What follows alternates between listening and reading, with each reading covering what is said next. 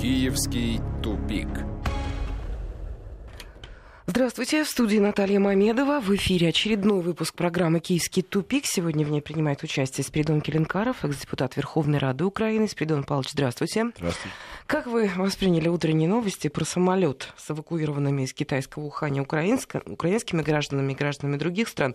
Вы знаете, признаюсь, сначала было впечатление, что его вообще не хотят принимать на земле. На Украине Борисполь, Харьков, туда-сюда, но это разрешилось. А вот протесты там на Украине есть. В Новых Санжарах, например, да, вот у нас корреспондент в следующей части выйдет с подробным репортажем. Ну там просто люди до стычек с полицией доходят, не хотят принимать а, людей из Китая. Мол, вот что это такое, вирус везете в страну. Ну, вы знаете, во-первых, я должен напомнить, что эвакуация граждан Украины с Китая, во-первых, она затянулась. Люди уже там плакали, много было сюжетов по этому поводу о том, что украинская власть забыла о своих гражданах. Ну, слава богу, отправили, привезли. Да, привезли. Теперь столкнулись с другой проблемой. Да, люди выступают категорически против, чтобы этих людей завозили в их регион для того, чтобы обеспечить там, так сказать, э, карантин. Я думаю, что в большей степени это связано с уровнем недоверия э, и к власти, и, в частности, Министерству здравоохранения, потому что тот хаос, который сегодня происходит на Украине, и те заявления, которые звучат из уст э, чиновников, они на самом деле ну, не стыкуются. Да? С одной стороны, они говорят, мы готовы обеспечить безопасность и так далее.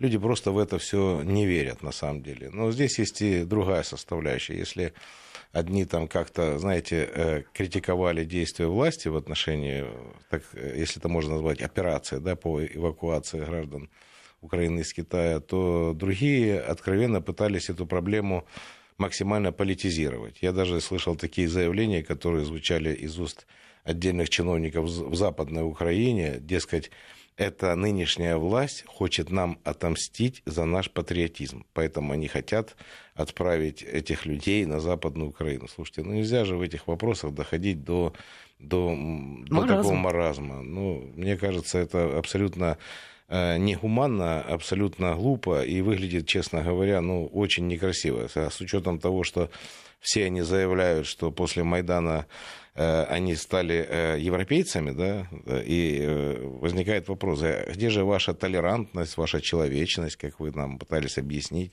что мы жили не так, в советское время, мы делали не то в советское время. Мне, например, трудно представить, чтобы в советское время там граждан Советского Союза эвакуировали, и кто-то бы возражал, что, дескать, не нужно их сюда привозить. Да. Да, вне зависимости от того, какой национальности эти люди. Да, там, ну, то есть, ну, мне это... Я, я не могу этого просто представить. Но, тем не менее, видите, мы мы сегодня сталкиваемся с результатом, э, это фактически плоды той политики, которую, которую проводили в Украине, и вот люди сегодня вот так неадекватно реагируют на это еще с учетом того, что события, вот как-то да. надо понимать, что там на борту этого самолета вообще-то здоровые люди. Да, конечно. Часть Причем тех... трижды они, они прошли обследование, да. трижды. Ну, а, а представьте вообще состояние родственников. Да, там же чья-то дочь, чья-то мать, я не знаю, чей-то брат.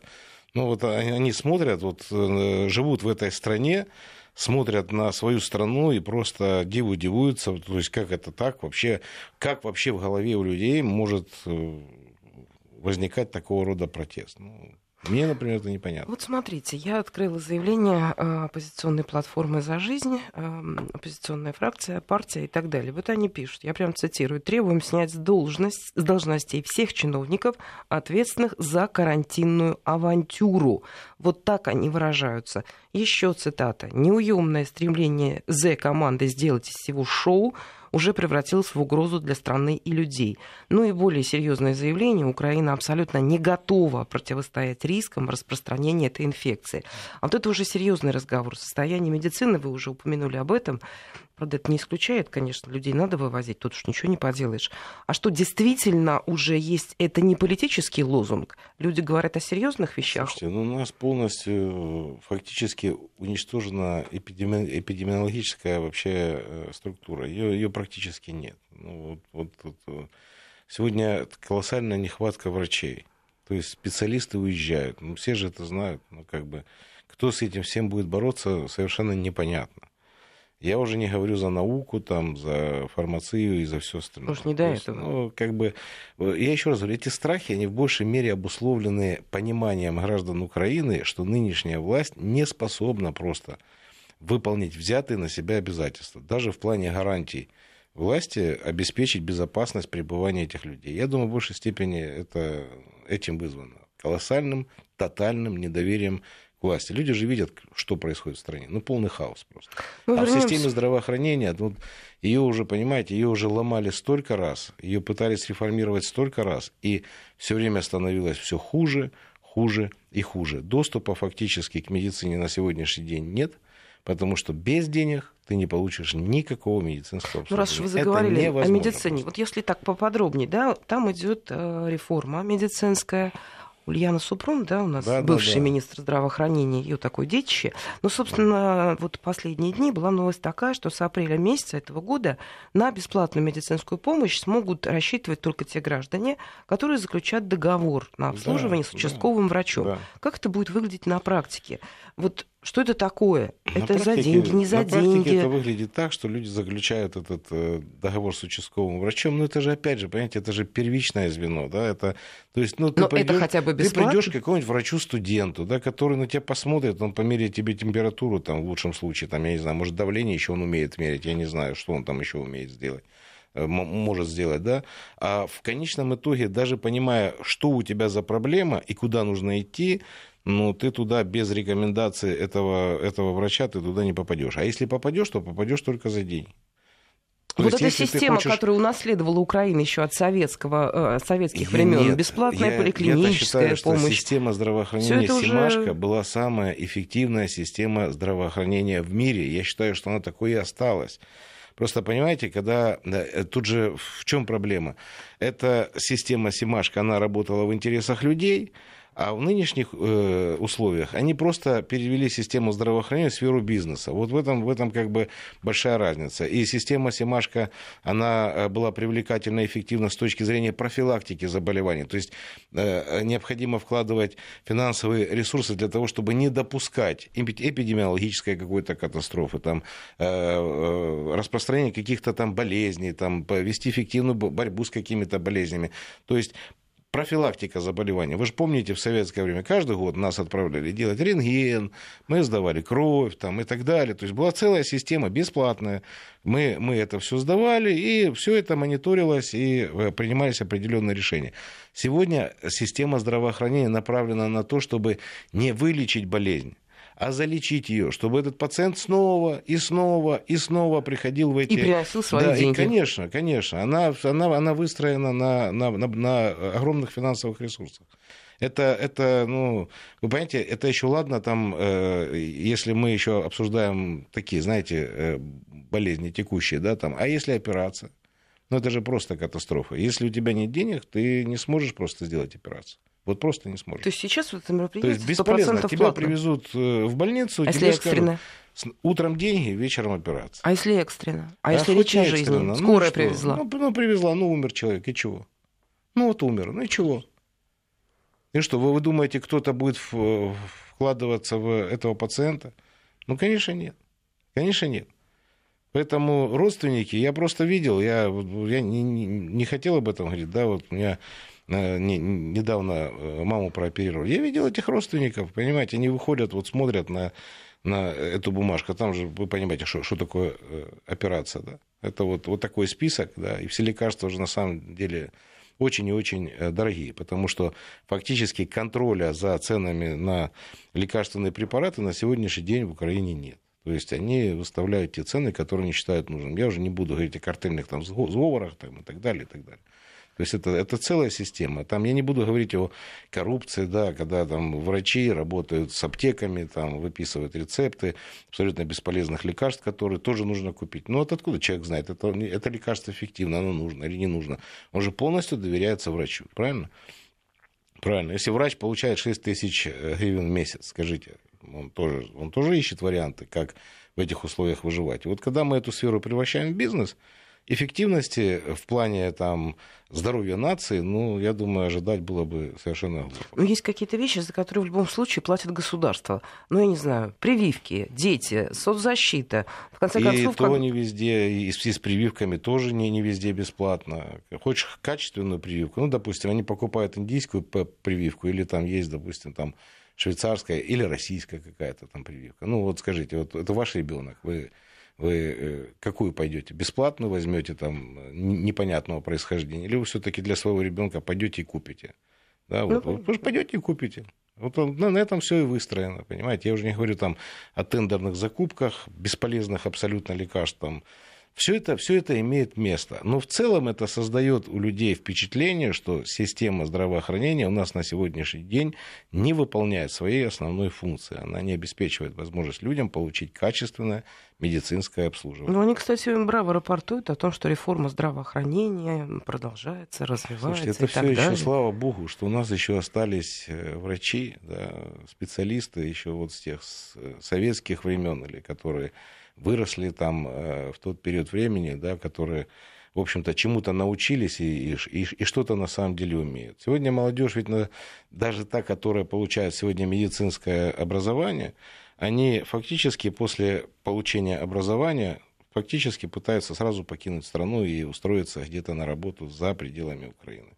Ну и здесь еще один вопрос. Вот я, например, считаю, что нельзя на сегодняшний день платными делать э, вузы медицинские. Потому что, ну вы же понимаете, да, вот психология человека. Если человек платит за свое образование, то он должен иметь возможность все то, что он заплатил, в кратчайший период времени как-то ну, вернуть. вернуть. Но по-другому же не может быть, правда же? Ну, поэтому, если вы считаете, что это сфера, которая выполняет определенную социальную функцию, да, она направлена на э, обеспечение безопасности жизни людей там, и так далее, ну, создайте условия, чтобы человек понимал, что государство за него платит деньги, и он что-то должен этому государству, этим людям, да, которые своими налогами дали ему возможность стать врачом.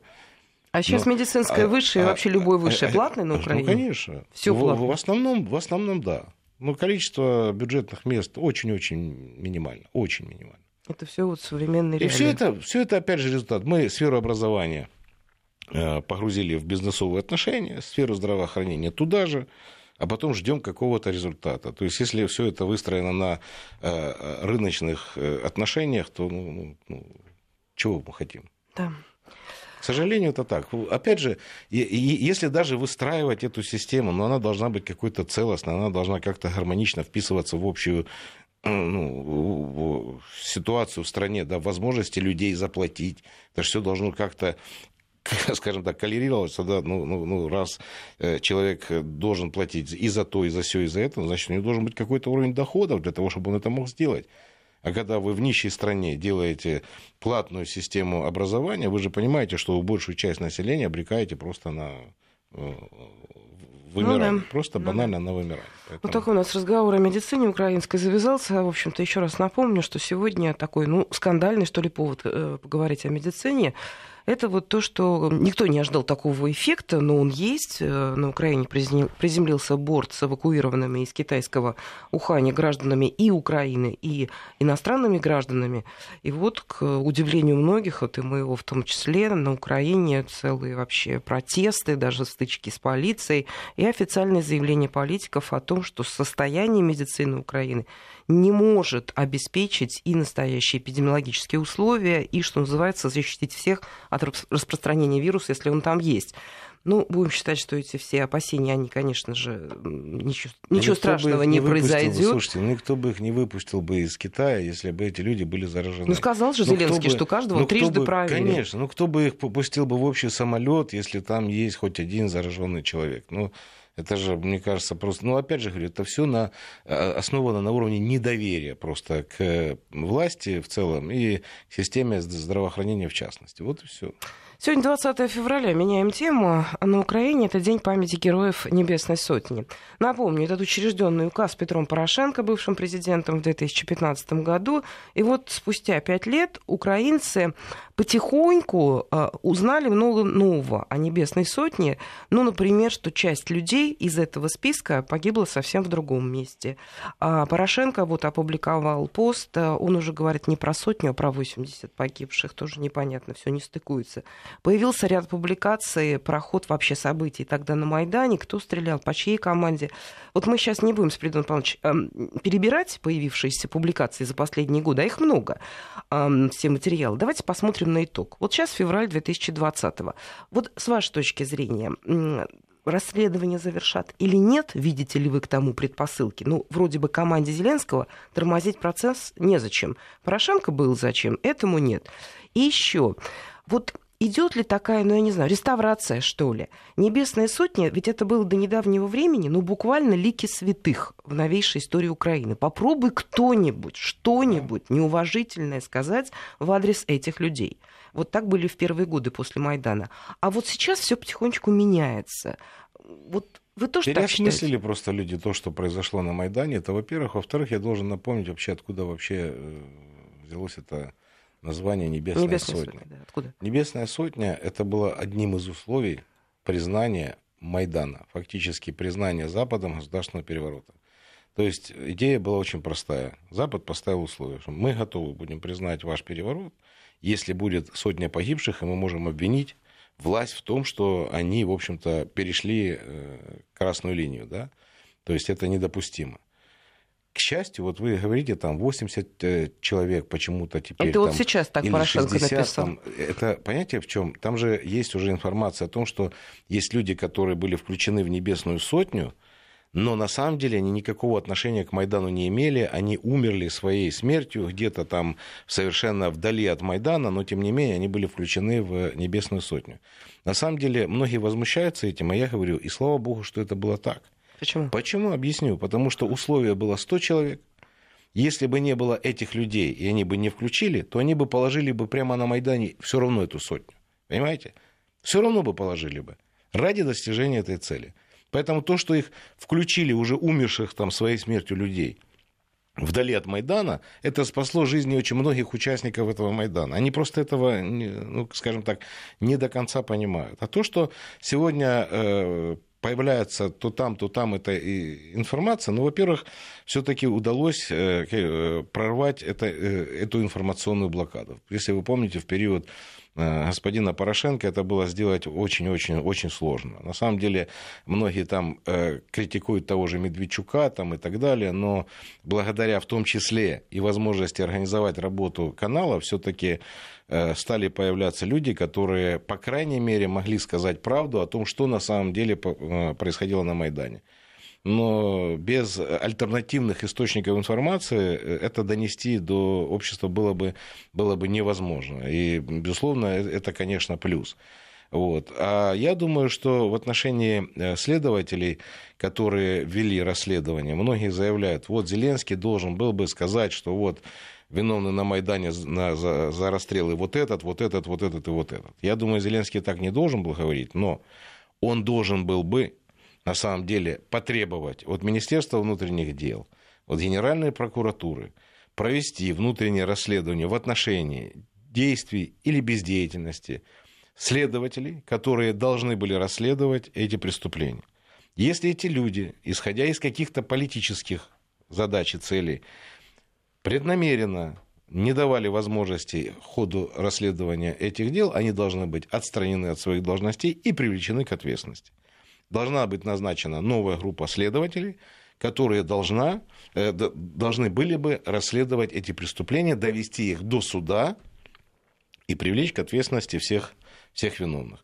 С точки зрения политической оценки, слушайте, ну абсолютно же очевидно, да, в 2014 году власть поменялась, пришли новые люди, те, которые стояли на Майдане, привели с собой прокуроров, милиционеров, службу безопасности, все силовые органы, создали массу других органов, да, э, которые должны были бы в той или иной мере э, содействовать расследованию преступлений. Но они же этого не сделали. Возникает вопрос, почему? Потому что я думаю, что они напрямую причастны к событиям, которые произошли на Майдане. В частности, к убийству этих людей. Поэтому нет расследования, поэтому нет суда. Ну, это, мне кажется, абсолютно очевидная вещь, и любой здравомыслящий человек, ну, ну вот говорите с украинцами по меньшей мере, по меньшей да? мере так это все воспринимает. Было бы желание, они бы давно все это дело расследовали, и в течение двух-трех месяцев уже бы все люди были привлечены к ответственности. Просто если это расследовать, они же выйдут сами на себя. Поэтому никаких расследований на Не самом будут. деле нет. То, что касается э, сегодня этой ситуации, понимаете, все бы было бы ничего, если бы э, Зеленский, допустим, и его команда были самостоятельны в принятии решений. Ведь если, если расследовать дело Майдана и э, довести его до суда, да, но потом же придется отвечать тем же западным партнерам за их позицию в отношении Майдана, да, и брать на себя часть вины за то, что произошло в Украине. Поэтому они сегодня, я думаю, давят на украинскую власть и не дают возможности расследовать э, дела Майдана и привлечь к ответственности тех, кто совершал реальные преступления в этот период и участвовал в этом государственном перевороте. Не дают такой возможности. А, Вот всё. а что люди говорят? Вот как бы по соцсетям, в конце концов, Слушайте, люди знакомые украинцы. плохо- Им вот это, вот это небесная сотня. Ведь было, было, я помню, слезы глаза, э, дрожали на глазах у украинцев, когда они говорили на эту тему. Слушайте, а теперь все? я вспоминаю кадры 2014 года, даже я смотрел на людей, которых стреляли, мне было их жаль, ну правда же, Конечно. на самом деле, ну вот Конечно. э, убивали же, убивали же не тех, кто организовал этот Майдан, понимаете?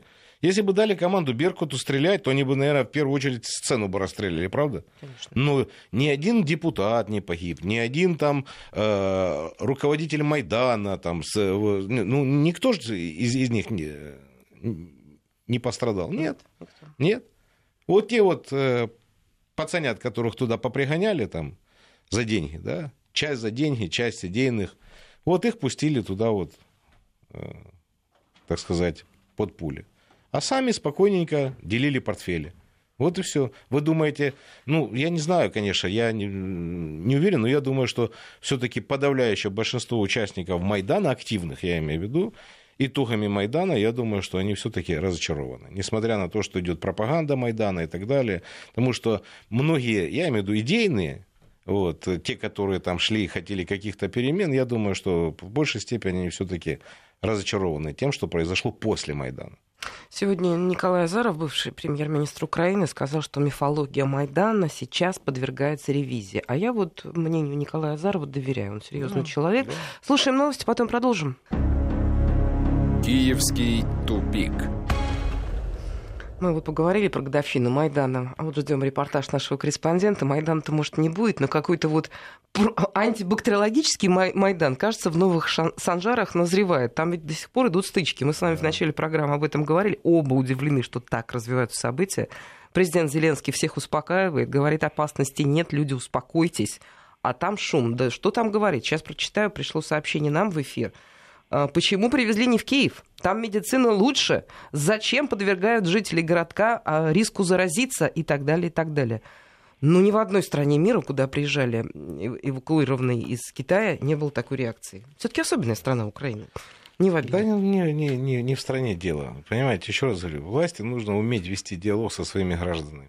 Вот просто его нет. Вот просто нет этого диалога. Вот люди не понимают, что происходит, что на самом деле, какие последствия могут быть. Потому что никто с этим народом, населением вообще не общается и нужных слов не произносит. Да, вот это да, Зеленский иногда, знаете, как э, генератор случайных фраз каких-то, вот выбросит что-нибудь, да, и потом, потом сам, э, я не знаю, он, он сам понимает вообще, что, что, он, что он говорит, да.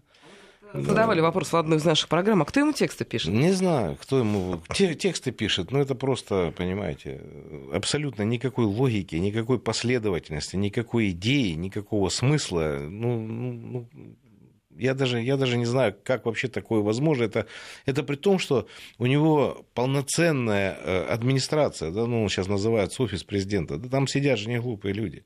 На самом деле там сидят не глупые люди. Ну, неужели там нет никого, кто мог бы сказать, слушайте, ну, давайте как-то по-другому выстраивать, да? по крайней мере, э, информацию из уст президента. Ну, она, она, она должна хоть чему-то как-то соответствовать, да, и, и самое главное, восприниматься людьми адекватно. Ну, это же невозможно просто. Давайте. Где министр, вот я просто задаю, а где министр здравоохранения вообще?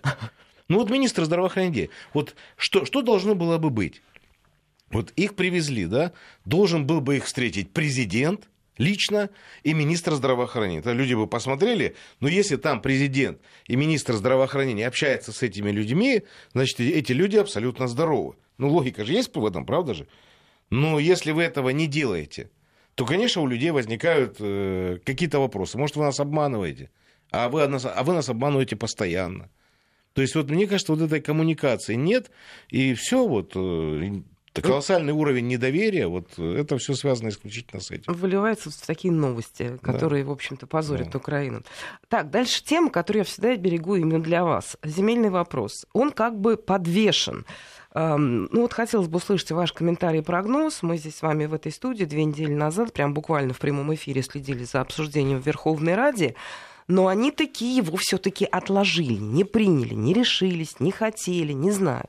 Ваша версия развития событий и будут ли теперь проблемы с МВФ Украины из-за того, что конечно, не приняли будут. закон, который МВФ Если велел они не примут принять? закон о земле, конечно, будут, МВФ денег не даст. Но и сейчас а что они его не приняли-то в итоге? Ну, Все шло к тому. Ну, как, почему? Ну, потому что э, сколько там? 4 тысячи там с чем-то поправок, да? Да, да, ну, их же надо, во-первых, все поправки пройти и проголосовать. Итоговый документ. Какой будет итоговый документ, никто не знает. Поэтому сейчас ведутся определенные консультации и торги. Я считаю, что на самом деле по закону выборы и э, по поводу отчета правительства здесь есть, мне кажется, прямая связь, и она обусловлена желанием политически договориться по каким-то, по каким-то позициям э, с оппозиции, да, с тем, чтобы можно было быстро пройти эти поправки. Это не так просто сделать, на самом деле. Если идти по этим поправкам, они, может быть, в лучшем случае до мая месяца будут все это. Так там же раздавались голоса, что вопрос не надо затягивать, что надо ну, решать ну, его что? быстро. Ну, голоса. Зеленский оппозиция, ездил в Раду. Оппозиция, э, по всей видимости, будет, будет вести какие-то переговоры с властью. На предмет чего? Правительство или не правительство? То есть знаю. у вас нет сомнений, они его примут, этот закон? Э, я, я не знаю, потому что тут, тут ведь э, тоже, понимаете, э, когда мы говорим МВФ, да, мы понимаем, что это, в общем-то, больше, наверное, демократы, чем республиканцы. И здесь же борьба еще американская, внутренняя политика накладывает свой отпечаток на политику внутри Украины. Ну вот скажите, если называют главным бенефициаром да, вопрос о продаже земли господина Сороса. А нужно ли это Трампу? И не случайно Помпео, который полетел в Украину, сказал, ну не торопитесь вы с этим вопросом, да, как бы, не торопитесь, да, ну, потихонечку там, что-то там вот двигайтесь, не торопитесь принимать. Угу. Вопрос, э, как будет реагировать украинская власть и в чьих интересах она будет действовать. Но я точно знаю, что вопрос продажи земли – это не в интересах украинского народа. Допускаете, что они заморозят вопрос пока? Я, я допускаю разные варианты. Мы, мы, мы пока трудно спрогнозировать, будут ли голоса, потому что на самом деле даже внутри фракции Зеленского э, ну, достаточно много людей, которые выступают категорически против принятия этого закона. Но тут же, опять же говорю, могут быть политические торги, цена вопроса очень высока могут быть политические торги, могут проголосовать те, от кого мы не ожидаем голосования, и, или, и наоборот, не проголосовать те, кто должен был бы проголосовать. Это все вопрос переговоров, да, поиска каких-то э, взаимных интересов, причем по такому важному ключевому вопросу. Поэтому можно ожидать все, что угодно. Посмотрим. Экономический спад на Украине продолжается, об этом говорят все, и даже представители команды Зеленского, и официальные э, э, комментарии таковы, что недобор средств э, в государственном бюджете очень серьезный, доходная часть не пополняется, а должна. И вот вы знаете, не так, собственно, эта цифра за 2020 год, сейчас февраль в правительстве Гройсмана, это команда Порошенко, вот таких провальных цифр не было. Хотя вроде тоже очень серьезные были проблемы у украинской экономики. Почему посыпалось стремительно? Смотрите, вот я буквально ехал к вам на эфир и читаю новости там, значит, знаете, с гордостью заявляет, новая таможня ежесуточно дает в э, бюджет миллиард гривен. Красиво звучит? Да. Ну, красиво. Каждый день миллиард гривен. Правда же? Красиво звучит. Беру 2018 год. Ежесуточно таможня давала миллиард 730 миллионов. Ежесуточно? Ежесуточно. Ежесуточно. Сейчас поставили грантоеда Нефедова, и он с гордостью заявляет, что таможня дает миллиард. Ну, вот обывателю, конечно, ну, простому человеку, который не понимает, не разбирается, не смотрит, не ищет эту информацию, кажется, ну, да, миллиард, миллиард гривен в сутки, представляешь? А раньше давала миллиард семьсот тридцать. А, А это а почему с- такой провал? Вот почему. А почему такой провал? А? Ну, надо же, надо же, вы же говорили о том, что надо разобраться с коррупцией. То есть тут же есть два варианта, да, либо меньше стали возить и, вы- и вывозить, да, либо, э, э, либо на самом деле коррупция и контрабанда усилилась, и мы просто не получаем этих платежей. На 730 миллионов мы их получаем меньше. Надо же в этом вопросе разобраться, почему так произошло. Для этого же нужно как-то принимать какие-то решения, если у нас такие провалы по, по таможне. Но никто же этого не делает. Никто же решений никаких не принимает. Значит, кому-то это нужно. Значит, эти 730, если учитывать, что так все осталось, как и было, значит, эти 730 и- и- идут куда-то, 730 миллионов, не в казну, а куда-то Сейчас мы в еще сторону, на эту тему понимаете? поподробнее короткую паузу делаем. Вести ФМ. А таможня – это одна из причин непополняемости бюджета, вернее, невыполнения всех цифр по, по доходной части и так далее. А Где-то прочитал, что возглавляет ее теперь какой-то фрик. Вот простят мне пусть наши слушатели э, это выражение. Но говорят о том, что вот Ну. представитель новой команды Зеленского, вот кто угодно, только не руководитель Человек, таможни. который не имел никакого отношения вообще к таможне, представления не имеет, как это все работает. Ну, он просто из команды Сороса, он маленький соросенок, его туда назначили. А что вас удивляет? Ну, если у нас премьер-министр Гончарук, ну, слушайте, я, я до сих пор не могу в это поверить, что у нас премьер-министр вообще какой-то, я, я не знаю, левый пассажир, вообще не имеющий никакого отношения э, ни, ни к одной из сфер вообще э, экономики в Украине. И он премьер-министр. Ну, это же случилось сегодня. То же самое э, то же самое с таможней. Ну, как может, как может человек реформировать таможню или улучшить работу таможни, если он представления не имеет, как это все работает вообще? Ну, тем не менее, видите, это все происходит. А таможня – это одна из причин или одна из основных причин, Ну, почему сейчас все смотрите, сыпется? Я считаю, что здесь и таможня, тут на- надо смотреть, и провалы в экономике, падение э, производства имеет место быть. Но тут же еще одна есть причина. Курсовая политика. Ну, если вы сегодня э, сознательно через спекуляции облигациями э, внешнего займа фактически укрепляете гривну, то вы же ставите под удар украинских экспортеров. Да, они, получается, меньше, меньше по- получают доходность, да, меньше платят налоги. Это же абсолютно взаимосвязанные вещи. Вот возникает вопрос, как можно принимать бюджет там, э, с курсом гривны там, 27, а реальный курс гривны там, 24, там, грубо говоря, 80 или там, 24,50. Ну, вы, вы нормальные, адекватные люди. Ведь провал в прошлом году был в том числе из-за этой курсовой политики. Мы недополучили 70, э, 70 миллиардов гривен бюджет по итогам прошлого года. А по, э, по, по январю месяц у нас опять очередной провал, больше, чем там по, по, по- под 100 миллиардов. Ну и, и, и что вы с этим всем собираетесь делать? Это хороший вопрос. Вот у меня нет экономического образования, но я думаю, что даже я и вообще все люди, кто хоть немножко что-то понимает в этой жизни, эм, осознают, что если бюджет это казна государственная, из месяца в месяц не пополняется запланированным образом, Слушайте, все страны стараются девальвировать плавно свою национальную валюту для того, чтобы э, укрепиться и завоевать новые рынки внешние. Постепенно девальвируют, понимаете? Вы помните эти скандалы с Китаем? Вот, когда американцы э, там жестко выступали против девальвации юаня. Но это же все было. А тут наоборот идет процесс. Понимаете? Идет процесс укрепления гривны. Для чего вы это делаете? Вы же тормозите развитие фактически экономики страны. Для чего вы это делаете?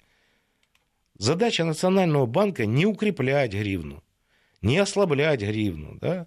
а держать стабильный курс гривны. Если он был на момент вашего прихода зафиксирован на уровне 27, да, то вы взяли сознательно его укрепили. Потом, я думаю, после того, как выведут э, финансовые ресурсы спекулянты, будет обвал гривны, и на этом люди заработают колоссальные деньги, очень большие деньги. На разницу вот в 3 гривны сюда и там в 3-5 гривен туда – вот считайте, на каждом долларе можно, можно заработать, грубо, там, 5, 6, там, 8 Ну, это долларов. определенные люди заработают. Ну, то есть, ну, а население... это все, это все, это все спекуляция, это все жульничество на самом деле, чистейшей воды. Идет колоссальное падение экономики, она летит просто в пропасть, да, и в это же время укрепляется, укрепляется гривна. За счет чего? Каким образом? Как так получается? Ну, непонятно. Будет смена кабинета? Я надеюсь, что будет, но я, честно говоря, не думаю, что уберут премьера. Я думаю, это будут какие-то такие, знаете, э, кадровые решения в отношении каких-то министров. Будут какие-то министерства разъединять, mm. вот, э, скорее всего. Вот. Но отставки кабинета министров, я думаю, что не будет. Хотя, я думаю, это было бы правильно и полезно. Потому что с нынешним Кабмином, с нынешним премьер-министром Украины просто нет никакого абсолютно будущего. Никакого. Ну и возвращаемся к началу программы. С тех новостей, с которых мы начали, развивается ситуация. Вот уже официальное заявление Министерства внутренних дел Украины. Там увидели признаки политической провокации в организованных акциях протеста, направленных на недопущение, это я читаю по ТАСС, mm. на территорию регионов, эвакуированных из Китая украинцев и иностранцев. Вот цитата. «Сейчас полиция изучает тех, кто призывал в социальных сетях выходить перекрывать пути. Мы видим, что там замечены вовсе не местные жители, и есть признаки политической провокации, ну и так далее. Раздувание скандала, будем бороться и так далее. Ну, точно какой-то медицинский Майдан они сейчас на ровном месте устроят. Ну, Зеленский же в своем выступлении говорил там в отношении того, что есть у него информация от силовиков в отношении отдельных политических сил, которые провоцируют людей на проведение таких акций. И он, так, знаете, бровью свел и сказал, ну, имейте в виду, если что, я лично привезу этих людей в Кончезаспу, да, там, там, где они живут, да. Но только почему-то Зеленский лично не встретил людей, которые прилетели с Китая. Не встретил этих людей, да, не, не, не, скажем так, не продемонстрировал свою позицию. А если у вас есть, есть такая информация, ну, у вас есть все возможности в отношении провокаторов, которые дестабилизируют ситуацию в стране, применять определенные меры. Но вы же к ним не применяете. Вы же бегаете за красными флагами, за георгиевскими ленточками, понимаете? Тут у вас хватает мужества, да, поймать какого-нибудь дедушку, да, и привлечь его к ответственности, осудить его на год за георгиевскую ленточку. А тут у вас как бы э, смелости не хватает. Отделывайтесь просто заявлениями, полным бездействием в отношении э, этих людей. Ну, это же так происходит. Это все люди тоже видят. Это же тоже, ну, как бы э, несправедливо, непонятно, нелогично, и люди так реагируют так реагируют. Еще раз говорю, это все, это все основано на тотальном недоверии к власти. Вот это все результат этого недоверия. Вот, вот и вся история. Смотрите, какие отклики мы получаем вот на эту тему. А, именно западенцы разделяют людей на один второй сорт. Это они не пускают самолет, жгут шины, протестуют против самолета с людьми и так далее. Это что в головах у людей, а? Да это ужас просто. Я, честно говоря, не знаю. Вы знаете, мне кажется, вот э, этот коронавирус разделил украинцев на людей и не людей, понимаете? Вот, вот как-то так. Вы же понимаете, что ну, рано или поздно, через месяц, через два, через полгода мы преодолеем все эти, я имею мы, человечество, преодолеет все эти трудности, а осадок в душе все равно ведь останется, и он никуда не денется. И эта история, которая произошла с Украиной в отношении своих же сограждан, да, которые прилетели к нам в страну, она же, она же останется. Этот осадок будет очень-очень долго. Да, ну что ж, давайте на этом заканчивать. За ситуацией вокруг самолета этого злосчастного мы следим. Уже в следующем часе включение будет нашего корреспондента. А я благодарю. С нами был Спиридон Келенкаров, депутат Верховной Рады Украины 5, 6 и 7 созывов. Киевский тупик.